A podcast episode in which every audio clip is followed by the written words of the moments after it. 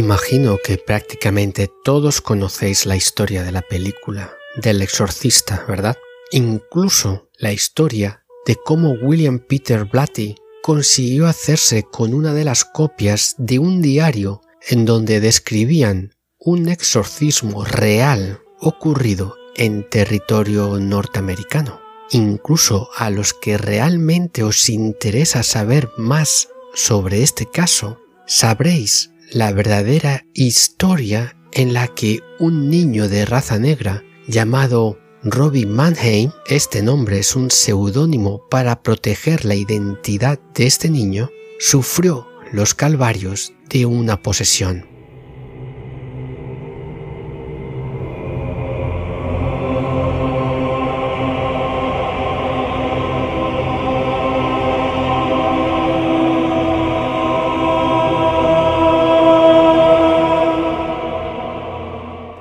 Todo ello quedó reflejado en un diario del que se hicieron seis copias. ¿Y qué pasó realmente con estos diarios? Mucho se ha hablado si realmente existen o no, o incluso cómo se puede tener acceso a alguno de ellos. La cuestión es que por Internet circula una copia y es relativamente fácil acceder a él.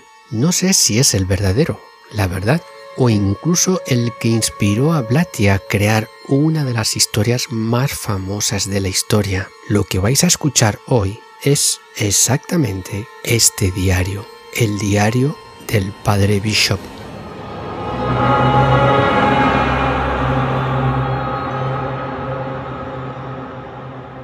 Pero antes repasaremos unos pequeños datos generales del caso no vamos a entrar de lleno en toda la historia, sino que haremos un pequeño repaso para así poder repasar el diario que escribió el padre Bishop.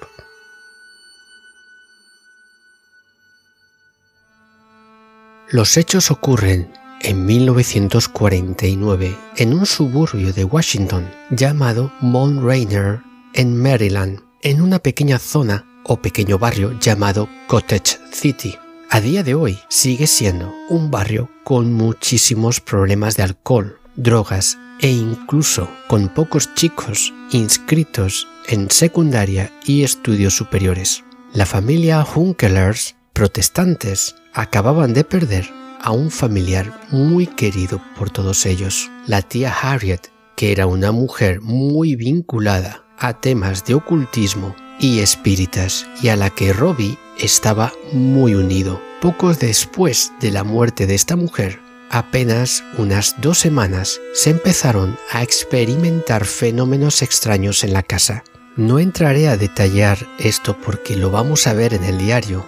La cuestión es que la familia estaba muy preocupada por la salud mental de Robbie y es llevado a varios médicos e incluso psiquiatras que estudian al niño y aunque no coinciden en lo que le está pasando al niño, pero sí todos creen que aparte de ser un niño un poco nervioso, está completamente sano. Y es cuando acuden a su ministro religioso local. Y estos, como no creen en temas de posesiones, son derivados a los hermanos jesuitas. Así que contactan con ellos y es cuando se empieza a estudiar el caso. El padre Albert Hughes, un sacerdote católico, pide permiso al obispo de la diócesis de Washington para iniciar el rito del exorcismo y es en febrero cuando dan el visto bueno a que se inicie el ritual. En una de estas primeras sesiones es cuando sucede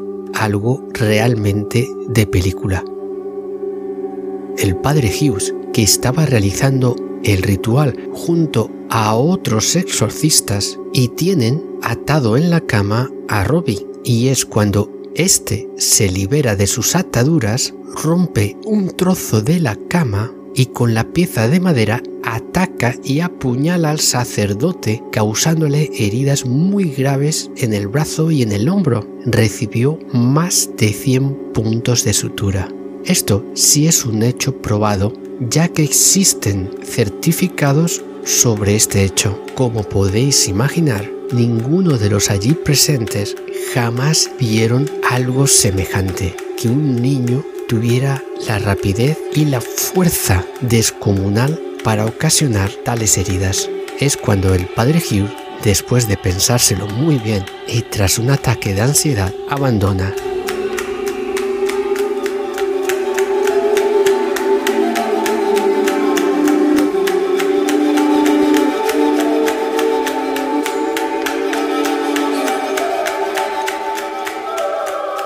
y es cuando la familia poco después ve la palabra escrita en el torso del cuerpo de Robbie, Luis, L-O-U-I-S, estaba escrito a arañazos e interpretan que deben de viajar a San Luis, Missouri, donde la familia tenían a varios parientes. Se instalan en la casa de un primo y en la zona de Roanoke Drive, en una casa de estilo colonial.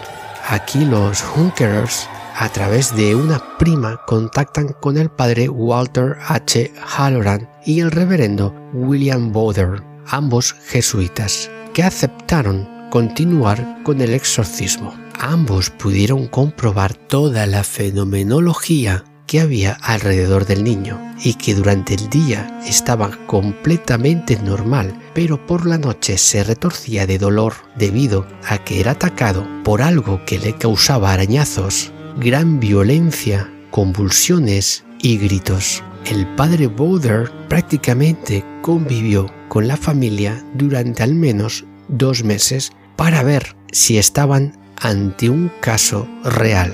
Roland entraba en trance y emitía sonidos extraños, con voz profunda y áspera, y el niño reaccionaba de forma violenta a objetos sagrados. En marzo del 49 se continúa con el ritual que había empezado el padre Hugh, y estos se extendieron por varias semanas, en torno a unas 20 o 30 sesiones. En el pecho de Robbie apareció la letra X, y esto se interpretó que estaba poseído por al menos 10 demonios. El 20 de marzo, tras varias sesiones, Roland comienza a insultar a los sacerdotes y se orina en la cama y es llevado al hospital psiquiátrico Alexian Brother para poder recibir alguna opinión médica y es ingresado.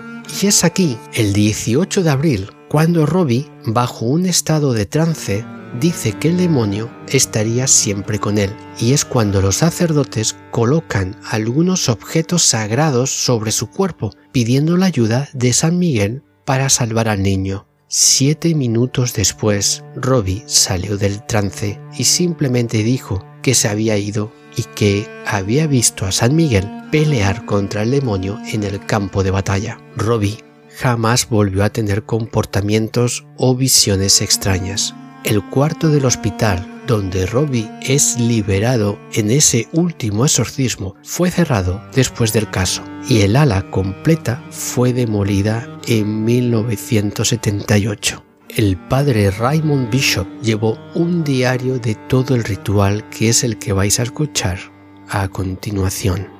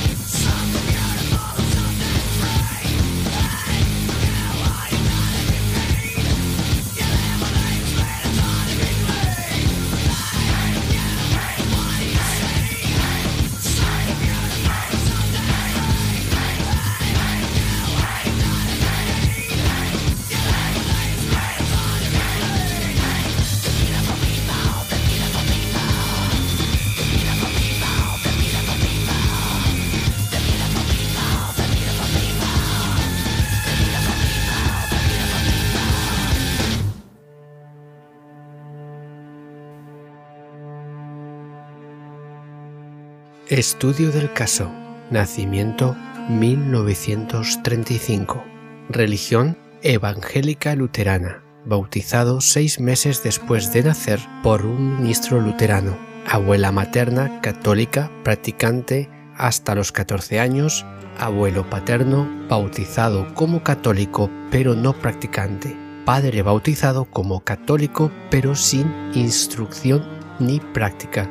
Madre bautizada como luterana. Ronald y su madre visitaron en San Luis, en la casa del señor y la señora, y estos nombres están tachados. Yo intentaré rellenar alguno de estos nombres tachados, así que continuamos.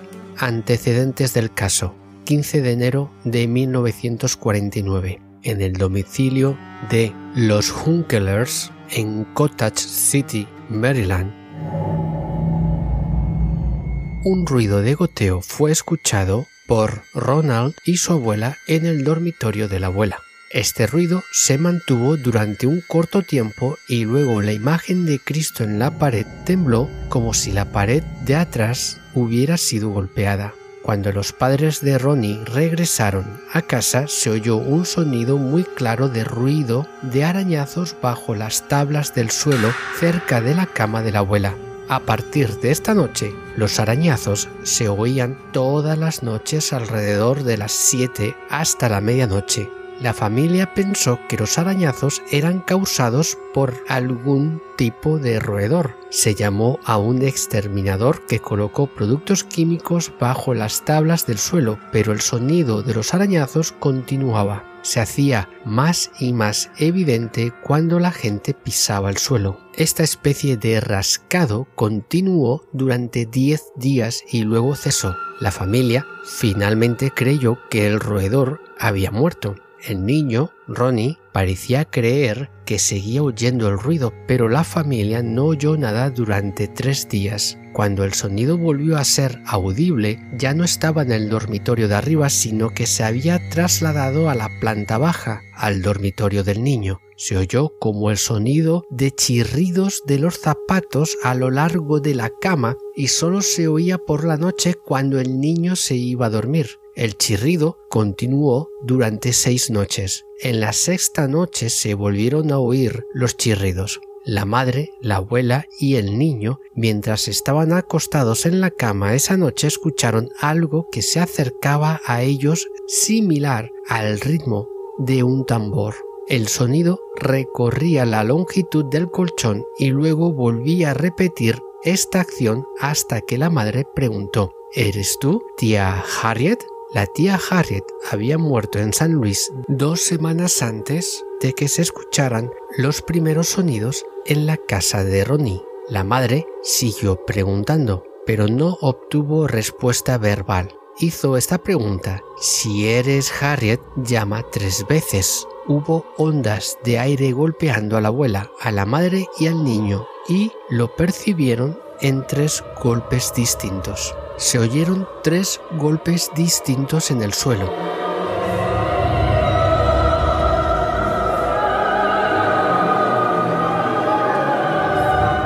Madre volvió a preguntar, si eres Harriet, dime positivamente, golpeando cuatro veces. Se oyeron cuatro golpes distintos. A continuación, se oyeron arañazos en el colchón.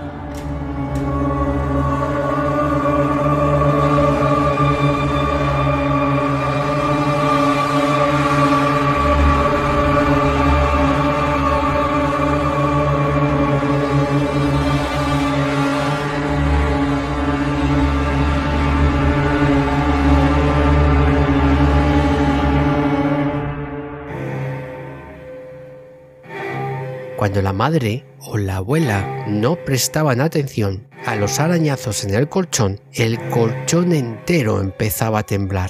La acción a veces era muy violenta. En una ocasión la colcha de la cama fue arrancada de debajo del colchón y los bordes se levantaron por encima de la superficie de la cama en una forma enroscada, como si estuvieran sostenidos con almidón. Cuando los allí presentes tocaron la colcha los lados volvían a su posición normal. los arañazos en el colchón ha sido continuo desde la primera noche en la que fueron escuchados, el sábado 26 de febrero de 1949 aparecieron arañazos en el cuerpo del niño durante unas cuatro noches sucesivas. Después de la cuarta noche, se escribieron palabras en forma impresa. Estas letras eran claras, pero parecían haber sido arañadas en el cuerpo con garras. Como la señora Junkelers es nativa de San Luis, pensó en dejar su casa y llevar al niño a esta ciudad. Parece que la fuerza que escribía las palabras estaba a favor de hacer ese viaje a San Luis. Una noche, la palabra Luis fue escrita en las costillas del niño en rojo intenso.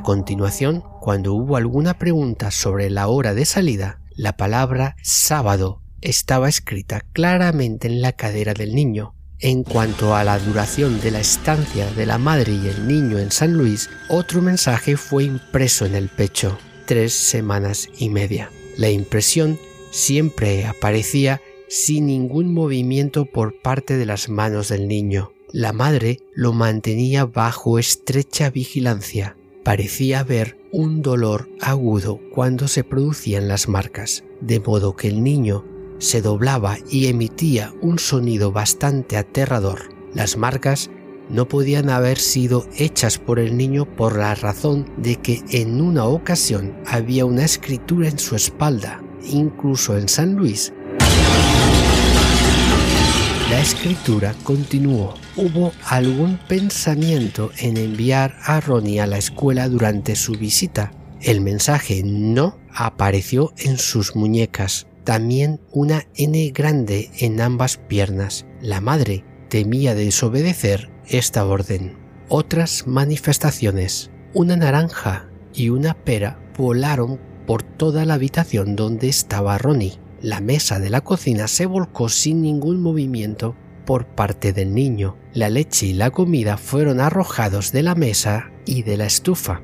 La tabla de pan fue arrojada al suelo. Fuera de la cocina un abrigo en su percha voló por la habitación. Un peine voló violentamente por el aire y apagó las velas bendecidas.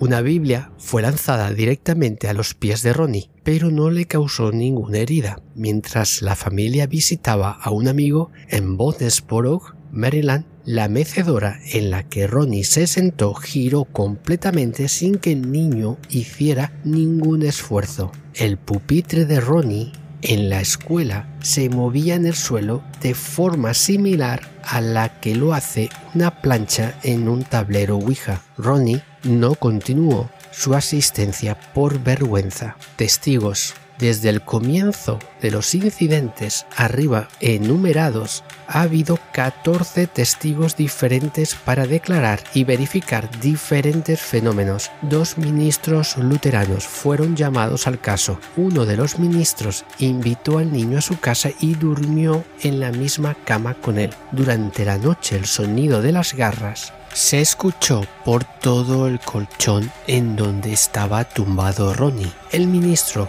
rezó, pero la acción se hizo más fuerte. Ronnie fue atado a una silla y ésta se volcó. Se consultó a un psiquiatra, pero declaró que no creía en el fenómeno. Su informe fue que el niño era bastante normal y que éste estaba irritado con las preguntas y el procedimiento. Un médico le hizo un examen físico completo y encontró que era un niño completamente normal, pero algo nervioso. Se consultó a un espiritista para que utilizara sus fórmulas con el fin de librar a las personas de estos espíritus, pero no tuvo éxito. Cabe señalar aquí que la tía Harriet creía mucho en el espiritismo y a menudo consultaba a espíritas. Se pidió consejo al padre Hughes, sacerdote católico de la parroquia de St. James en Mount Rainier, Maryland, y sugirió velas benditas, agua bendecida y oraciones. No conoció al niño en persona. La madre se llevó la botella de agua bendecida a casa, roció todas las habitaciones y cuando colocó la botella en un estante la botella voló por la habitación pero no se rompió. Cuando sostuvo la vela bendecida junto a Ronnie por la noche, toda la cama, madre e hijo, se movía y el hijo se movía de un lado para otro con el vaivén del colchón. Las oraciones normalmente agravan el fenómeno. El padre Hughes estaba buscando el permiso del obispo para un exorcismo más o menos al mismo tiempo que los Hunkelers visitaban a sus parientes en San Luis. En consecuencia, no pudo llevar a cabo su plan.